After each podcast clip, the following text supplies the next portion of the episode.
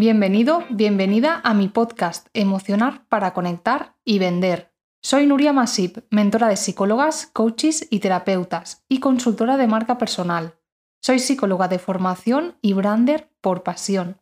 Me entusiasma la relación entre psicología y marketing. Por ello, mi objetivo es ofrecerte claves prácticas para potenciar tu negocio y tu marca personal apoyándote en estos dos ámbitos. También comparto contigo píldoras sobre mis propios aprendizajes en esta montaña rusa que supone emprender. ¿Empezamos? Muy buenas, ¿cómo estás? Ya tenía yo ganas de hacer un episodio del podcast para hablar sobre mi querida red social profesional y plataforma favorita de creación de contenido y de comunidad como es LinkedIn.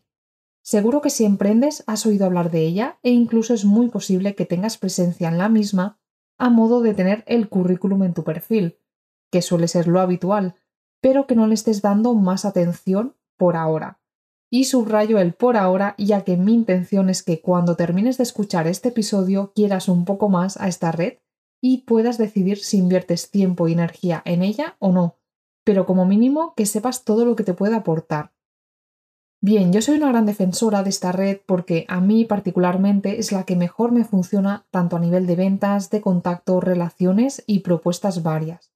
En este sentido, y no entiendo muy bien por qué, pero LinkedIn me da la sensación de que es un poco la gran desconocida o bien la gran temida dentro del mundo emprendedor.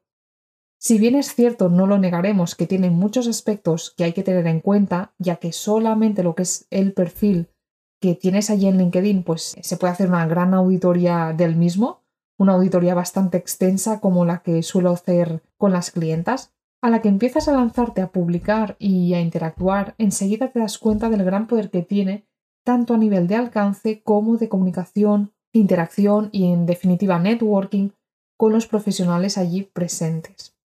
Hoy te quiero contar algunos de los aspectos más relevantes que la diferencian de otras redes más conocidas y más utilizadas, como por ejemplo Instagram, entre emprendedores. En primer lugar, para mí el punto más clave de LinkedIn es que tiene un gran potencial a nivel de crecimiento orgánico, de alcance orgánico. De hecho, ese alcance orgánico de LinkedIn solo lo he visto igual en TikTok y casi que te diré que en la mejor época de, de TikTok porque tampoco a día de hoy es ya lo mismo. Y obviamente es una plataforma que no tiene nada que ver ¿no? a nivel de funcionamiento, pero es verdad que durante una época yo observé que LinkedIn y TikTok eran las dos redes que más alcance orgánico te ofrecían, es decir, sin necesidad de tener que pagar publicidad, ¿no? Que por tu contenido, por el contenido que tú creas, sea escrito, además, ¿no? En lo bueno es que en LinkedIn no necesitamos o puedes hacerlo, puedes hacer vídeo, pero el contenido que mejor funciona suele ser el escrito o escrito con imagen pero esto además eh, le suma puntos, ¿no? Para mí, porque además eh, el tema de, de, la escritura, pues yo lo disfruto mucho más particularmente.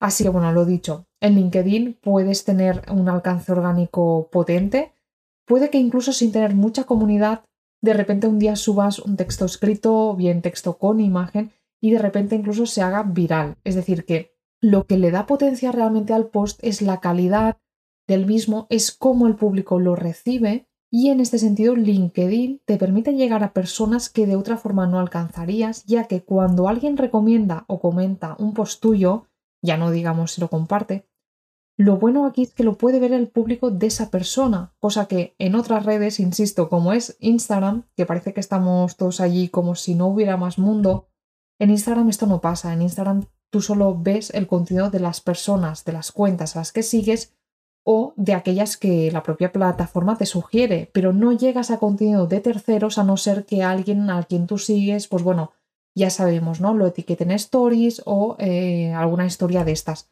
En cambio, en LinkedIn es muy fácil, tú en tu propio muro puedes ver, ya digo, eh, aquellas publicaciones recomendadas por tus contactos de contactos de terceros.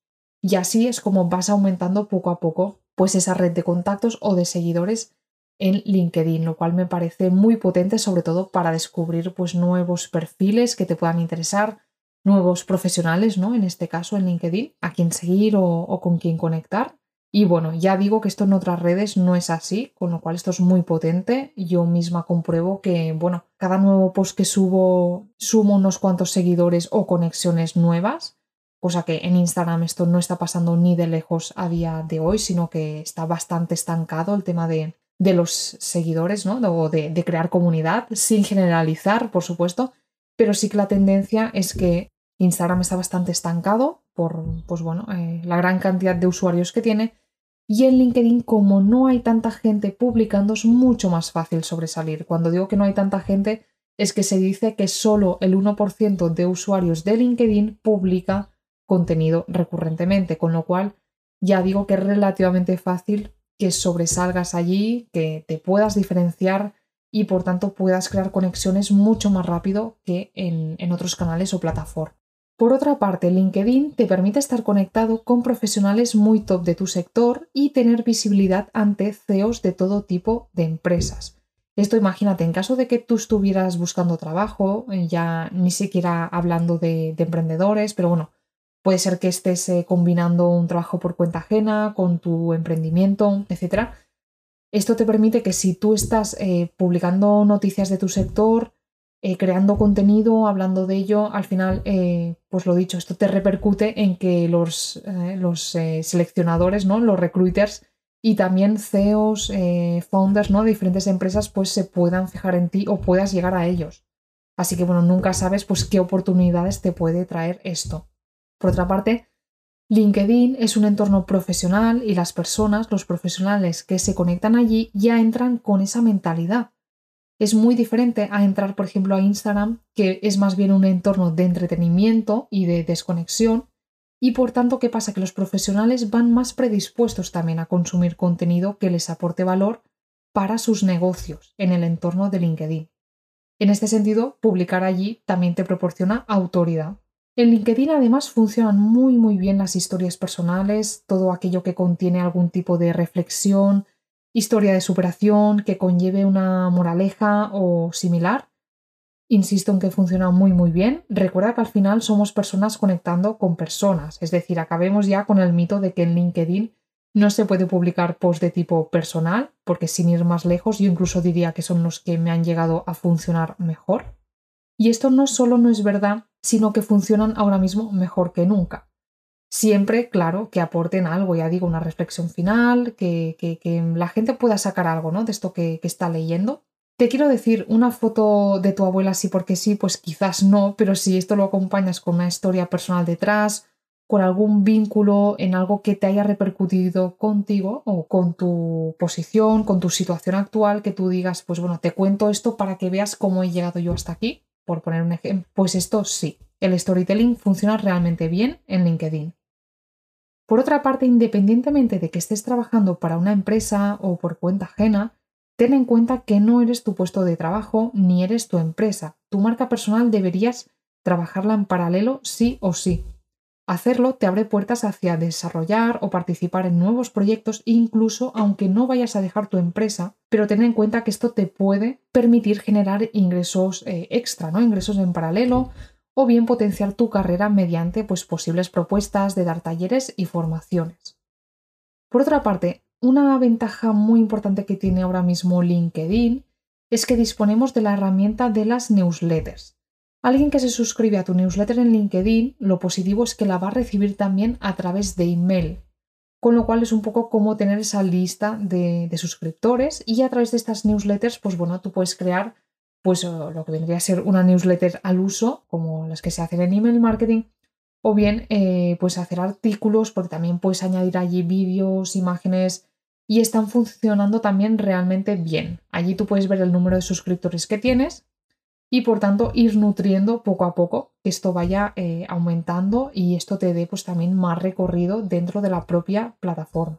Por otra parte en LinkedIn tenemos también lo que son los grupos donde puedes crear comunidad e interactuar con la misma, es decir, eh, mandar el enlace, imagínate que has lanzado pues por decirte algo un taller, un reto y quieres tener a las personas en algún sitio, pues podría ser una buena idea tenerlas allí en, ese grupo de, LinkedIn en el cual podrás interactuar pues, como si fuera también un grupo de, Telegram o, tu listado de, suscriptores, ya digo, en, la newsletter. Así que bueno, LinkedIn te aporta muchísimas ventajas te aporta sobre todo, yo me quedo con el tema del crecimiento orgánico, que cada vez es más complicado porque queramos que no, cada vez somos más profesionales en ese mundo digital, más creadores de contenido, lo cual es muy positivo, pero sí que es verdad que si lo que buscamos es diferenciarnos, sobresalir, es importante ver en qué canales decidimos hacerlo, canales que no nos tengan por qué consumir toda nuestra energía, todo nuestro tiempo, y algo que también me gusta mucho de LinkedIn es que a lo mejor, eh, imagínate, en la primera o dos primeras horas